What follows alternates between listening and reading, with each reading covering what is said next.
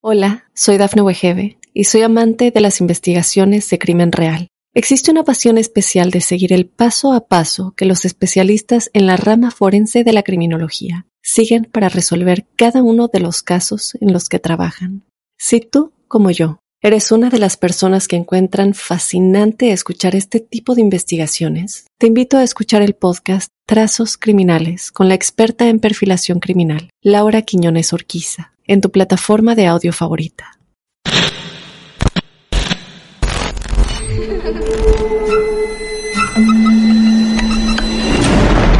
Los seres vacíos nos observan. Hasta hoy se registran muchos reportes de actividad paranormal en él. Veo cosas que no puedo explicar. Hay alguien sentado en esa silla. Está aquí. Misterio está fundamentado en el silencio. Pero ya es hora de hablarlo entre todos. Esto es... Hay alguien en la casa. Martes de Misterio. Es divertido asustarse a veces, ¿no?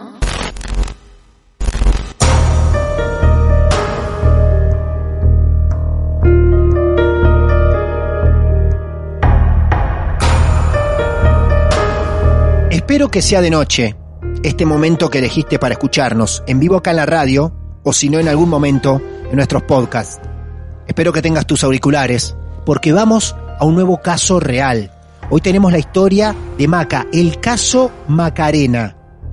Macarena que es de Buenos Aires, se comunicó alguna vez con nosotros y nos dijo, tengo algo para contarles. Y claro que sí, fuimos por ella, porque nos gusta escuchar. Ustedes también se pueden comunicar con nosotros a través de nuestras redes sociales. En Instagram nos encuentran como Martes de Misterio. Estamos en Twitter también, en Facebook. Nos mandás un mensaje personal, privado, y nos decís, yo también tengo mi historia para contar. Porque así crecemos y nos mantenemos en el tiempo. Buscamos historias reales en cualquier parte del mundo. Y desde Mar del Plata nos vamos hasta Buenos Aires, Isidro Casanova Buenos Aires, Argentina, ahí nos está esperando Maca, como te decía, para contarnos su caso real. Maca, buenas noches, Maca, ¿cómo estás? ¿Cómo estás? ¿Todo bien? Muy bien, Maca, ¿cuántos años? Cumplo 27 ahora el 19 de mayo. Joven, protagonista de la historia de hoy. La historia de hoy, Maca, ¿tenemos que irnos muchos años en el tiempo? No, 2012. Entonces, si yo saco algunas cuentas, más o menos andabas por los 10 y cuántos? Y más o menos 19 años, 18, 19 años. 18, 19 años. Bien. Sí. Bueno, Maca, esto ya sabes cómo funciona, como si fuera un Sí, sí, cuento, una historia, todos vamos a estar atentos y atentas para escucharte. ¿Dónde arranca Bueno. esto, Maca? Antes de contarte, te voy a hacer un paréntesis, te voy a comentar, Claro. obviamente porque no me conocen, eh, que soy muy muy sensible ante las energías de, de las personas o de Ah. un lugar. Claro. Soy bastante, soy bastante especial en esas cosas. No sé qué es, lo tuve siempre desde muy chiquita. Nunca inve- investigué qué, qué era, si era empatía, era un don, era un sexto sentido, llámalo como quieras, pero lo tengo. Lo tengo inclusive cuando me cruzo con alguien que recién conozco y digo, no me cae bien. Ah. Y después Ah, me termino dando cuenta que esa persona o es, o es mala o es envidiosa o y por algo yo me alejé. Me, me pasa mucho eso. Bien. Em, así que nada, soy bastante sensible ante, ante esas cosas. Bien, Em, sos muy claro. Percibís, ¿eh? Sí. Ant- no es necesario Sí, sí. a lo mejor conocer una, una persona por, por años, no es necesario. Sí. Ya simplemente al poco tiempo que, que vas este, relacionándote con esa persona, la energía de esa persona la captás al toque. Sí, sí, sí, sí, me Claro. pasa, me pasa mucho. Bien. Eh, así que bueno, tendré, no sé, pocos amigos y todo porque soy bastante especial Ah. con las personas. Mirá, soy que- muy selectiva. pero sí. ah, ¿significa que sos bastante solitaria al tener pocos amigos o no? No llegás a eso. No, no, no. Eh, suelo llevarme bien con todo el mundo, no, no soy problemática. Bien. Pero hasta ahí. Yo sé quién sí y quién no. Es Claro. como. Muy ahí, bien. voy seleccionando. Bien, bien, bien. Bueno, ya entonces con eso de base, todos vamos a esperar tu historia, que debe venir por el campo de la sensibilidad. Y está muy bien. Por ahí viene. ¿Eh? Claro que sí. Ahora, tengo una consulta. A veces, a veces de ansioso que soy, pero nos hemos encontrado en varios capítulos de Marte de Misterio con personas bastante similares a vos, que tienen Sí. esa sensibilidad extra. Algunos para unas cosas, otros para otras. Pero eh, algunos, medio como que no lo quieren explotar del todo, como que lo, resguardan bastante, a lo mejor como que no se quieren entregar a esa sensibilidad que le dio alguien o algo en especial. ¿Vos eso cómo lo llevas?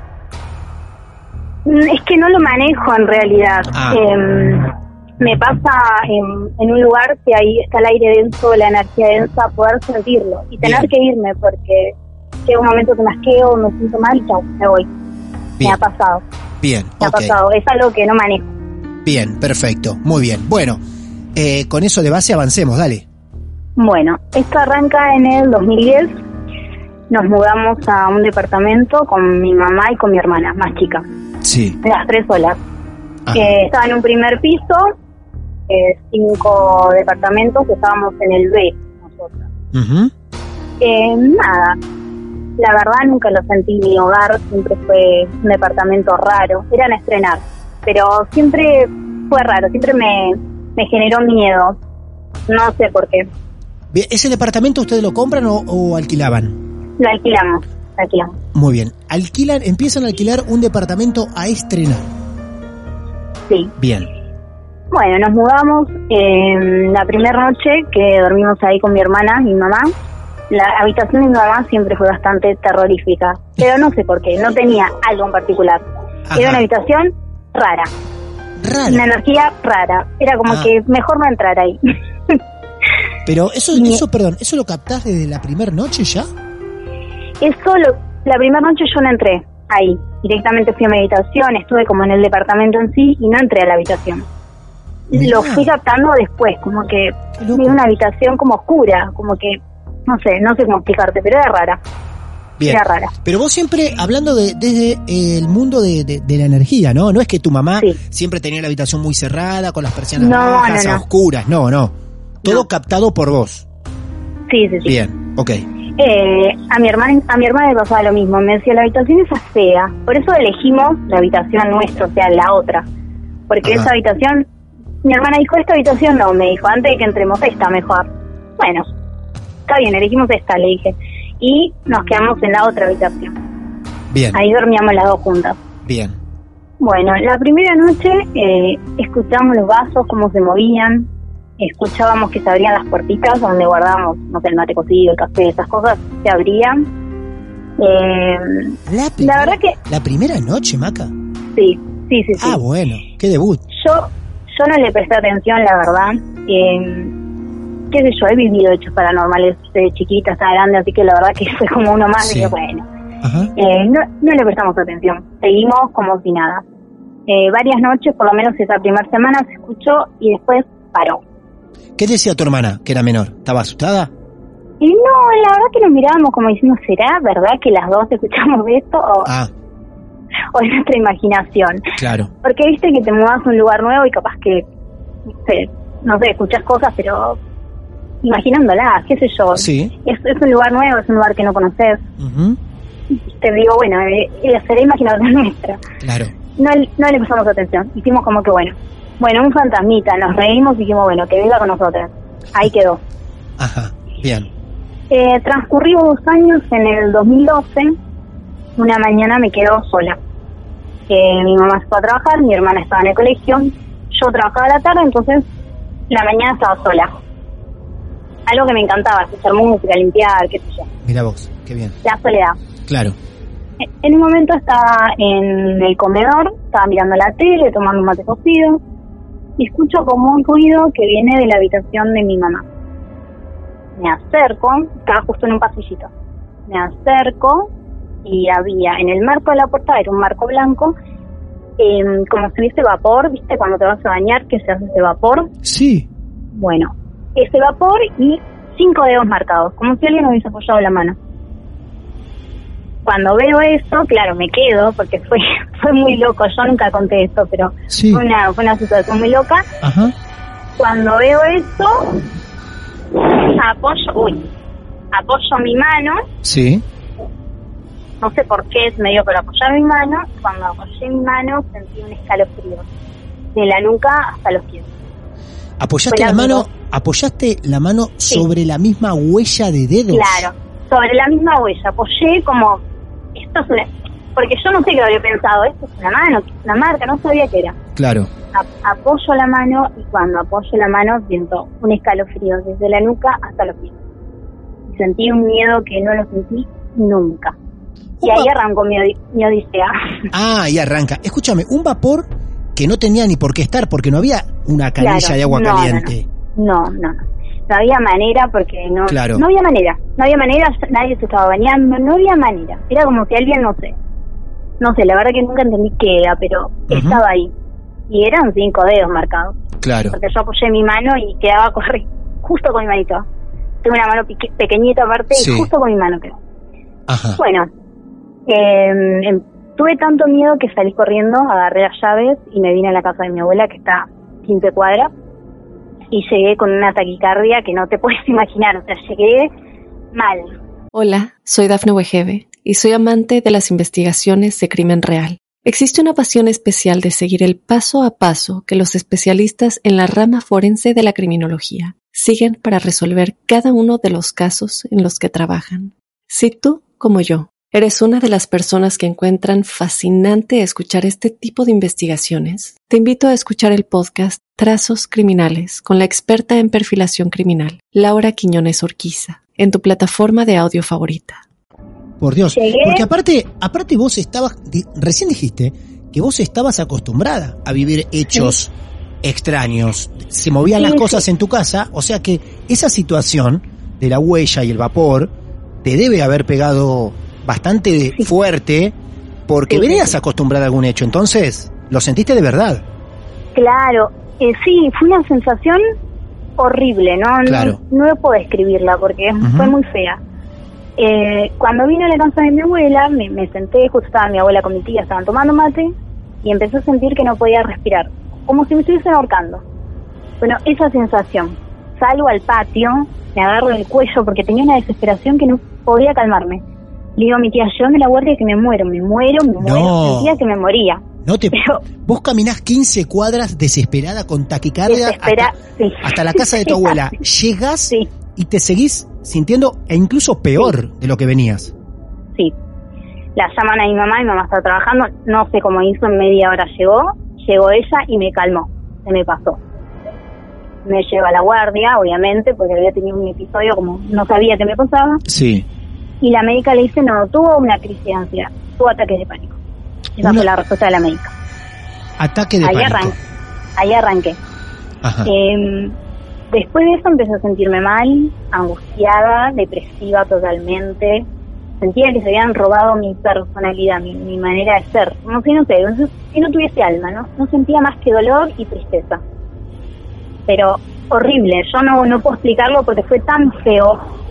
Em, En, todo- ese- en todos lados ocurría eso, ¿no? No solamente cuando estabas en la casa. ¿Te ocurría, por ejemplo, en el trabajo, en la calle, en la casa, en todos no, lados? No, no, no, no.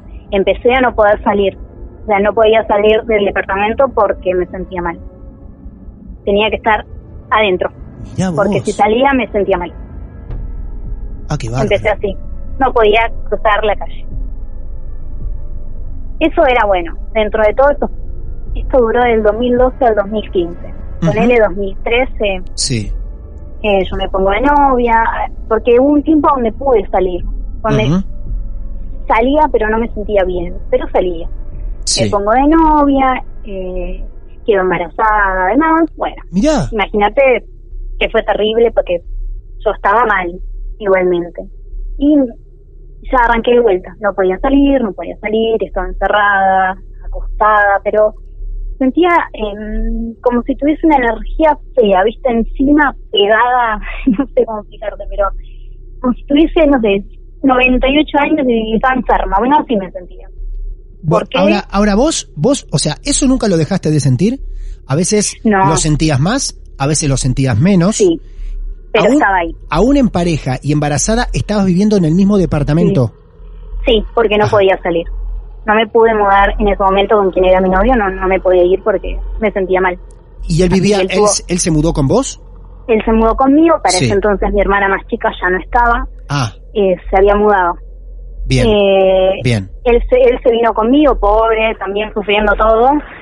Bien. Eh, bueno, tuve a mi hijo, seguía encerrada, era muy poco lo que salía. Sí. Obviamente se tenía que llevar al bebé al médico, a vacunarlo, pero me costaba horrores estar en otro lugar.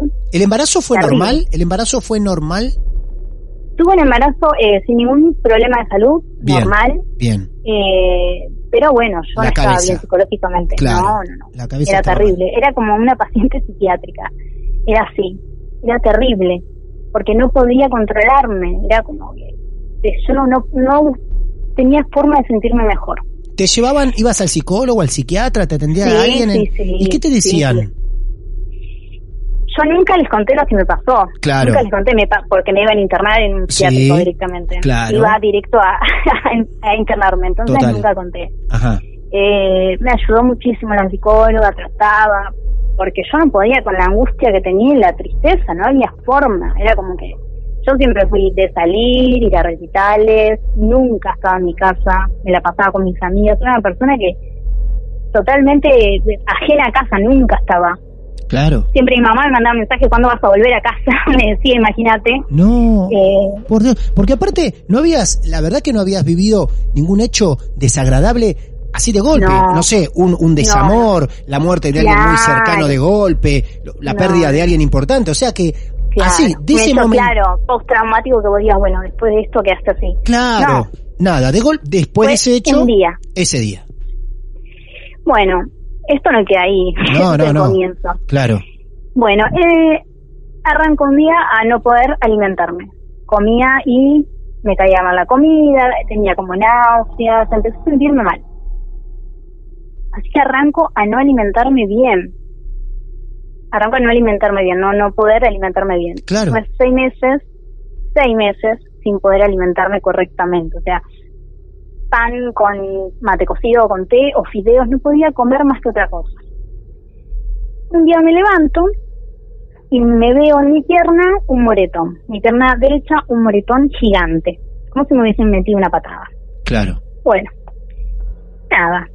Lo dejé pasar, yo me había golpeado. Al otro día, el mismo moretón en mi otra pierna. pará, pará, pará, pará. Al otro día, tal cual, Al otro día. al otro día, Al otro día exacto, el mismo moretón en la otra pierna. no puede ser, claro, Bueno, ahí arrancó. Me empecé a llenar de moretones. Las piernas se empezaron a llenar de hematomas gigantes. En un momento se me inflama una rodilla, se hincha una rodilla izquierda, mi rodilla izquierda se hincha. Y aparte de flaca, que parecía una viejita, rengueaba. O sea, imagínate lo que parecía.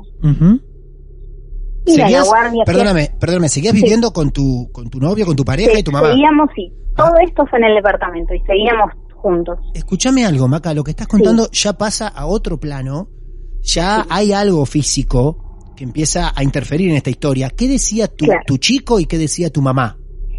ellos no entendían nada, no no sabían cómo, eh, qué era lo que me pasaba, cómo me estaba pasando eso, o sea, no encontraban explicación, inclusive a la guardia, y me, y me decían, no sabemos qué tenés, si no te golpeaste, Claro. si no te caíste, no tenemos idea, me decían. Es que aparte te digo algo, ¿eh? Yo, ponele siendo pareja tuya, me sentiría preocupado porque digo, la llevo a una guardia, van a Sí. pensar que te estoy pegando. Es que es que él me llevó a todos lados, igual Claro. que mi mamá, eh, no sabían qué tenía y cómo ayudarme, porque además tampoco me dejaba ayudar, estaba como encerrada en ese agujero negro Ajá. y no me ayudaba nadie. ¿Cómo era? Perdón, perdón que Sí. sea tan, pero estás contando Sí, detalles y datos bastante fuertes. Hasta ahí, ¿cómo era la relación vos tan psiquiátrica como estabas Sí. eh, con tu hijo? Y prácticamente así, lo, y lo habrá cuidado el padre hasta el año, más o menos un poquito más, hasta que yo me curé. Mirá vos. O sea lo, que vos, él. vos tuviste Yo- a tu hijo y, y- y estaba ahí. Era un alguien más ahí, Sí. en la casa. Sí, sí, sí, tal cual. No podía ni siquiera ser mamá. Ni, ni siquiera podía darle, yo lo amaba, lo quería, pero no podía eh, asimilar todo. Era como una mezcla de todo junto, hasta que Mm, me curé, no había, no había forma, pobrecito. Bueno. Así que el, el papá se ocupó de él hasta Claro. que yo pude, pude hacerlo. Pero bueno, Bien. estuvo con su papá. Bien. Bueno, avancemos. A ver, entonces, Bueno, hasta que una tarde Sí. eh, le digo a mi mamá, mamá, por favor, llévame a la guardia, te lo pido porque no doy más. Ya me sentía mal, me sentía débil, por favor, digo, y que me hagan algo y que me feeling que tengo porque no puedo seguir así. Bueno, mi mamá me escuchó y me llevó. Me entraron directamente, me atiende una doctora que me había atendido anteriormente y me dijo, bueno, mira, te tomo la presión, te hago unos análisis de sangre y si no estaban como corresponde, te interno. Claro, Así, ya era mucho. sí, me Sí. hacen los análisis de sangre, el hematocrito lo tenía, pero por, por el piso. Eh, estaba anémica, así que me internan en una terapia intermedia. Sí. Cuando me vieron, pensaron que tenía leucemia. O sea, imagínate mi estado para que te vean y digan, esta chica tiene leucemia. Claro. Por lo pálida, por el Todo. hematocito bajo. Esta chica tiene leucemia. Me empiezan a, a- Estuve tres días nada más, ¿eh? pero en esos tres días me, me investigaron, básicamente, para ver qué era lo que tenía. ¿Qué, ¿Cuál era el cuadro clínico que me llevara a estar en, de esa forma? Claro, ¿por qué no comías? ¿Por qué estabas tan depresiva? Claro, e incluso ¿qué era lo los moretones, no nos olvidemos que tenías el cuerpo marcado encima. marcado. Bueno, empiezan a, a indagarme, me pesan, pesaba 39 kilos. O sea, yo Por favor. toda mi vida pesé 50, 47, 39 kilos. Eh, tenía eh, periodos de dos semanas, tenía las piernas todas llenas de moretones. Así que me empiezan a indagar y se dieron cuenta que no comía. Me, eh, me atiende una psiquiatra y me dice, Maca, tenés anorexia. Claro. y le digo, ¿qué? Le digo, y yo nunca, nunca me vi gorda. Le digo, no, no, no. Le si dejaste de comer de un día para el otro y no comes, tenés anorexia. Me dijo. Nos quedamos todos como, porque nadie se iba a imaginar que justamente era anorexia lo que tenía, porque uno cree cuando hablan de anorexia que, que dicen, bueno, eh, se ve gorda y deja de comer. No, no, es cuando el hecho de un día dejas de comer y no te alimentás y listo, es un cuadro de anorexia. Bueno, nada, paso ahí. Eh, me empiezan a seguir, siguen indagando, me hacen los estudios y tenía una anemia por déficit de vitamina B12. ¿Qué fue? El primer caso de anorexia con esa patología, inclusive me sacaron fotos para publicarlo en una revista de médicos. Sí, Eh, yo firmé consentimiento, me sacaron las fotos sí. y publicaron el caso en una revista que nunca pregunté el nombre ni nada, en una revista de médicos, para presentarlo porque era el primer caso que tenían. No sabían qué tenía porque nunca se habían topado con algo así. Hola, soy Dafne Wegebe y soy amante de las investigaciones de crimen real. Existe una pasión especial de seguir el paso a paso que los especialistas en la rama forense de la criminología siguen para resolver cada uno de los casos en los que trabajan. Si tú, como yo, eres una de las personas que encuentran fascinante escuchar este tipo de investigaciones, te invito a escuchar el podcast Trazos Criminales con la experta en perfilación criminal, Laura Quiñones Orquiza, en tu plataforma de audio favorita. ¿Cómo es técnicamente eh, lo que ellos te dicen o te descubren que los llevan a decir que es el primer caso que ven? Es una anemia Sí. por déficit de vitamina B2. Al no alimentarme bien, Claro. los tejidos de mis piernas se debilitaron y empezó a tener hemorragias. Sea que no eran moretones ni golpes, eran hemorragias. Y el médico me dijo, tuviste suerte, me dijo, porque si la hemorragia se hacía en un órgano, en un vaso, no sé, en un riñón, te desangrabas, y no sé si vamos a poder parar la hemorragia. Así que Qué bárbaro. técnicamente volvían a hacer. Esto Qué fue un bárbaro. 15 de noviembre. Eh, bueno, vuelvo a casa. eh, yo cuando estuve internada, esos tres días, eh, nunca sentí que me iba a pasar algo o que no iba a salir.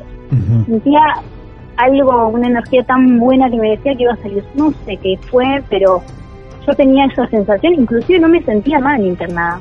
Ah, No me sentía ah, mal. ah, ah, ah. Vos durmiendo en la clínica o en el no me hospital sentía mal. no te sentías tan mal ni depresiva como cuando estabas No. adentro de ese departamento. No, Claro, no, no, no. claro, estuve esos tres días, inclusive eh, sentía que iba a salir, claro. que de ahí iba a salir, que no iba a quedarme ahí ni que me iba a pasar nada. Claro, es que a lo mejor era, vez- era tu energía de todo, de siempre.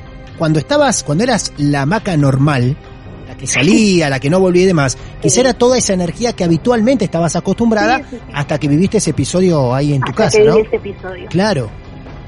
Eh, salgo de estar internada, bueno, me dan el alta, vuelvo al departamento, pero volví y dije de acá, de acá tengo que salir, de acá tengo que hacer una vida normal, porque si no voy a terminar mal, o sea, me estoy lastimando porque me estaba lastimando yo, yo terminé lastimándome porque no tenía enfermedad, no- yo me generé tantas cosas en ese tiempo. claro. Eh, bueno, en el lapso que estuve enferma y demás, mi mamá se puso en pareja, eh, conoce, si conoce un hombre, se ponen en pareja y demás y compran una casa. Así que nos teníamos que mudar. Bien. Yo me iba a mudar con, con quien era mi pareja en ese momento y mamá se iba a la casa que se iba a comprar. Eh, cuando salí de ese departamento, cuando fui sacando las cosas, que para ese entonces ya había pasado un tiempo, que si bien seguía en el departamento, yo tomé otra actitud y otra postura ante frente a todas las situaciones que me habían pasado. Eh, como que me puse más fuerte. Cuando yo salí de ese departamento y, y me fui a vivir a otro lado y demás, me curé. Nunca más tuve un ataque de pánico, nunca Claro. más tuve depresión, me curé completamente. Eh, y ahora te voy a contar algo que me contó mi mamá hace unos años. Eh, Ahora, antes de, ahora va a haber una explicación a lo mejor a esas cosas, ¿no? Ahora, yo no sé, no sé, la verdad que fue tan loco. Antes de, de que tuviera buena anorexia y terminara internada, mucho antes de eso, Sí. cuando arranqué, en 2012, sí, con el ataque de pánico, eh, mi mamá fue, fue a un hombre que le tiró las cartas. Porque mi mamá ya no sabía cómo ayudarme, me veía así, Ah. pobre, imagínate una madre viendo a su hijo así. Claro, a ver, este episodio que nos vas a contar lo ubicamos cuando vos ya habías vivido ese hecho extraño de las huellas en la, en, Sí. en la pared, eh, cuando ya empezaste a estar un tanto depresiva, sin llegar a la parte de la alimentación. Antes de la alimentación y en tu época de depresiva, tu mamá va a ver a una persona para que te hable, para que le hable de vos. Sí, Sí. sí, sí, sí. Y cuando va, le dice, mira Alejo, te quisieron hacer algo a vos. Como vos, le dice, sos tan... No crees en esas cosas, le dijo. Sí. ¿Sabes qué? Le rebotó a tu hija. Dice que tu hija es tan sensible, y tan vulnerable que le rebotó a ella. Y le dijo así. Claro. Y si no sale de ahí y hace su vida normal, va a terminar mal. Le dijo. Eso me lo contó mi mamá después, ¿no? Después de que yo me curé y demás. Claro. Yo digo, mamá, ¿por qué no me dijiste antes? Yo, yo creo que así como existe el mal, el bien, perdón, existe el mal. Claro. Claro. Yo no sé, Ujú. no sé si era el departamento, si había un objeto que le habían dado a mi mamá, que había ocasionado eh, todo lo que me pasó. Ujú. Eh, no sé, no sé qué fue, pero estoy segura, recontra segura, te lo puedo decir, que algo bueno no. Que algo malo ha- había en todo eso. O algo sea, malo había que... O sea, vos te termina no sé. ayudando un tanto la ciencia con la parte de la alimentación y otro Yo tanto antes- y otro tanto irte de, de ese lugar, Irme. irte Sí, de ese lugar. Irme, irme. Inclusive me acuerdo de cuando vivía, mira, me acuerdo cuando vivía ahí me duele el estómago. No, no volvería nunca más. No volvería nunca más. Otras cosas que se habían hecho, mira, también, eso cuando ya estaba, cuando no comía, cuando estaba enferma, se Sí. habían hecho en la pared de la cabecera de mi cama una mancha de humedad negra Ah, y en la cabecera de, de la cama de mi mamá también. Se habían hecho manchas de humedad. Mi mamá fue a reclamar, obviamente, a decirle que se había filtrado humedad y le dijeron, mira, es imposible que se filtre humedad, no hay forma. Le. Yo no sé cómo llegaron a esa mancha de humedad ahí, pero no hay forma, le claro, en esa pared no hay forma que, que No había pueda manera, provocar, no- claro, humedad. no. En Claro. los otros departamentos no pasaba. No pasaba porque no podía filtrar, no sé si porque la pared no estaba compartida, no me acuerdo bien, pero en los otros departamentos no pasaba lo mismo. Solo en el mío y en esos Claro. lugares. No había humedad en otro lado de la casa. Que intentamos sacarlos miles de veces con la Sí. bandina, Y no. limpiando, no salían. No. No. Ah, qué maravilloso. Mira, No, acá. el olor, el olor a viejo que había, Sí. el olor, yo le digo olor a viejo porque era el olor que sentía, el olor eh, a humedad, eh, fue terrible, fue terrible, vivir ahí fue terrible, y ya te digo, no sé, no sé si había un objeto, si había algo malo. Claro, vos, vos no lo Sí. terminaste de descubrir nunca. O sea, No, sí. lo, lo que supieron es que este señor le dijo a tu mamá, te quisieron hacer algo a vos y lo absorbió la Y a nena. tu hija. Claro. Te digo objeto porque cuando era chica, eh, mi abuela, mi abuela paterna me contaba, eh, mi abuelo paterno era un hombre, bueno, muy mujeriego, andaba con muchas mujeres y ¿qué hacían? ¿Qué hacían? Eh, Las mujeres le regalaban pañuelos, pañuelos con brujería, Claro. algo horrible, ¿no? Y él las llevaba a la casa de él. Vos ibas a la casa de mi abuela, a la habitación que era de mi abuelo, entras ahí, hasta el día de hoy te puedo decir que entras ahí te sentís que están mirando fijo. Te tenés que ir de esa habitación porque no, no, no se puede estar. Me acuerdo que una vez entré, Sí, pero para, ¿llevaba los pañuelos que le regalaban las novias o las amantes? claro, claro. Pero y está eran- loco tu abuelo. ¿Cómo va a llevar? eran e- épocas antiguas Claro. donde era todo, era un machismo terrible. Sí, claro, Viste que las total. parejas estaban juntas, pero Sí, eh, total. no, era, era un machismo increíble. Sí, y la mujer tenía Bueno. que callarse y aceptar. Claro. Era así, una locura. Por, por la familia, por los hijos, Claro. cosa que ahora Claro, una no locura, pasa. una locura. Eh, y una vuelta entro a la habitación de mi abuelo, mi abuelo ya para ese entonces había fallecido. Entro, de era chiquita, ponele que tenía 10 años. Estaba parada ahí, mirando por la ventana, vuela un bolso, voló un bolso. ¿Cómo voló? No sé, No voló sabes. el bolso, Claro. hice así, me di la media vuelta y dije no entro más.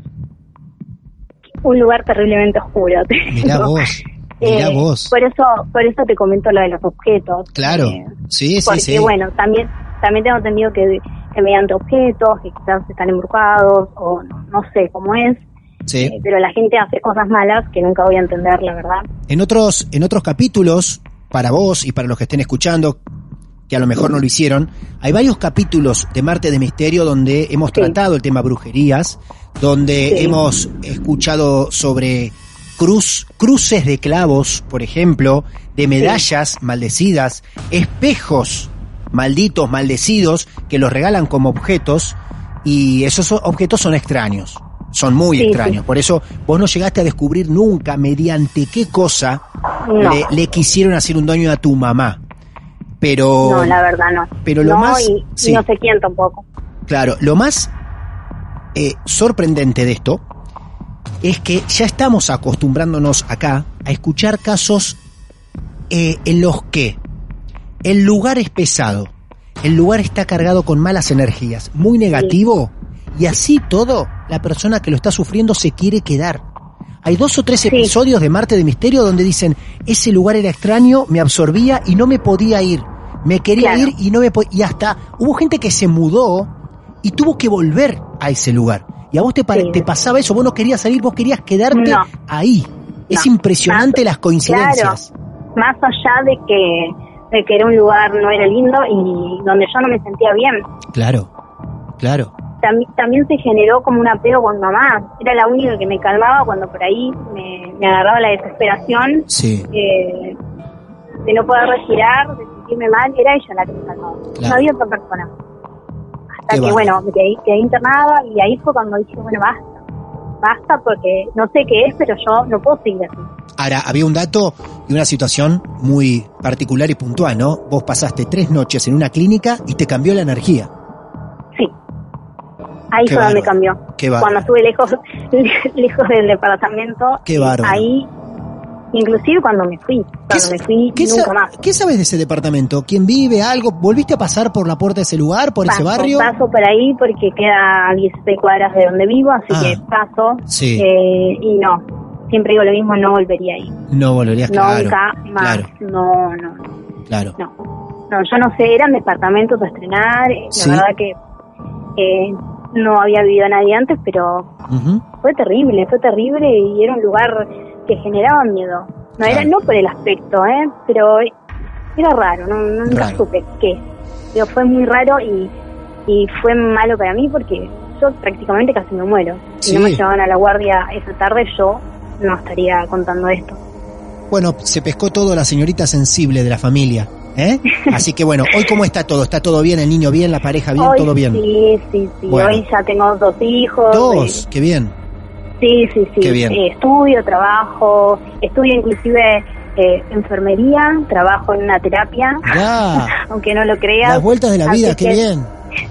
Hoy estoy del otro lado ayudando, así que no, no, no, mi vida cambió por completo y no, no volvería nunca más ahí por el momento a ningún otro lugar. Claro. Me quedo acá donde estoy. Claro, bueno, muy bien. Maca, nos regalaste una historia maravillosa, ¿eh? Y nos encanta Bueno. escuchar cosas así. A mí, la verdad, después de tantos años hacer Marte del Misterio, no me deja de sorprender tantas coincidencias. Y, y sobre todo en estos dos casos puntuales que contaste que coinciden fuerte con otros eh, relatos que tienen que ver con la brujería, con los males hacia el otro y esos lugares Sí. oscuros, húmedos, pesados, que Sí. a pesar que nos hacen mal no nos queremos ir o no nos podemos ir. Es increíble Sí, la coincidencia en esas historias. Bueno, Maca, un beso grande a mamá, un beso grande a la familia y un Gracias, placer, gracias. un placer haberte escuchado en estos martes de misterio, ¿eh? Bueno, espero que les haya servido mi, mi testimonio y que siempre presten atención a, a las energías. Claro que sí. Siempre. Muy bien. Siempre. Gran dato. Te mando un beso. Un beso grande, Maca, un beso grande, Un beso, adiós. Muchas gracias. Chao. Bien, la historia de Maca. Qué bárbaro, ¿eh? Qué bárbaro esto de sentir los lugares pesados. Energías extrañas. Muchas veces hay que tratar de no minimizar la cosa. De prestarle atención a lo que, por lo menos acá en Argentina, decimos nuestro olfato. Sigan su instinto. Sigan esas cosas de decir, "Mm, percibo algo extraño. No dejen pasar esas cosas. Hechos, coincidencias, son tips que fuimos aprendiendo en los martes de misterio. Si vos tenés tu historia para contar, siempre, siempre va a ser bienvenida. Nos alimentamos de casos reales y somos muy felices de escucharlos en cada capítulo de estos sorprendentes martes de misterio.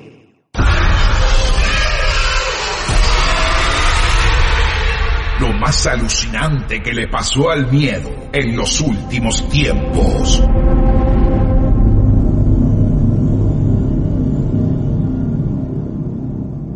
Martes de Misterio.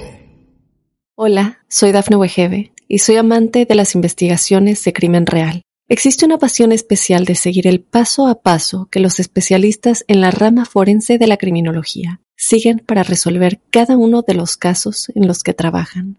Si tú, como yo, eres una de las personas que encuentran fascinante escuchar este tipo de investigaciones, te invito a escuchar el podcast Trazos Criminales con la experta en perfilación criminal, Laura Quiñones Orquiza, en tu plataforma de audio favorita.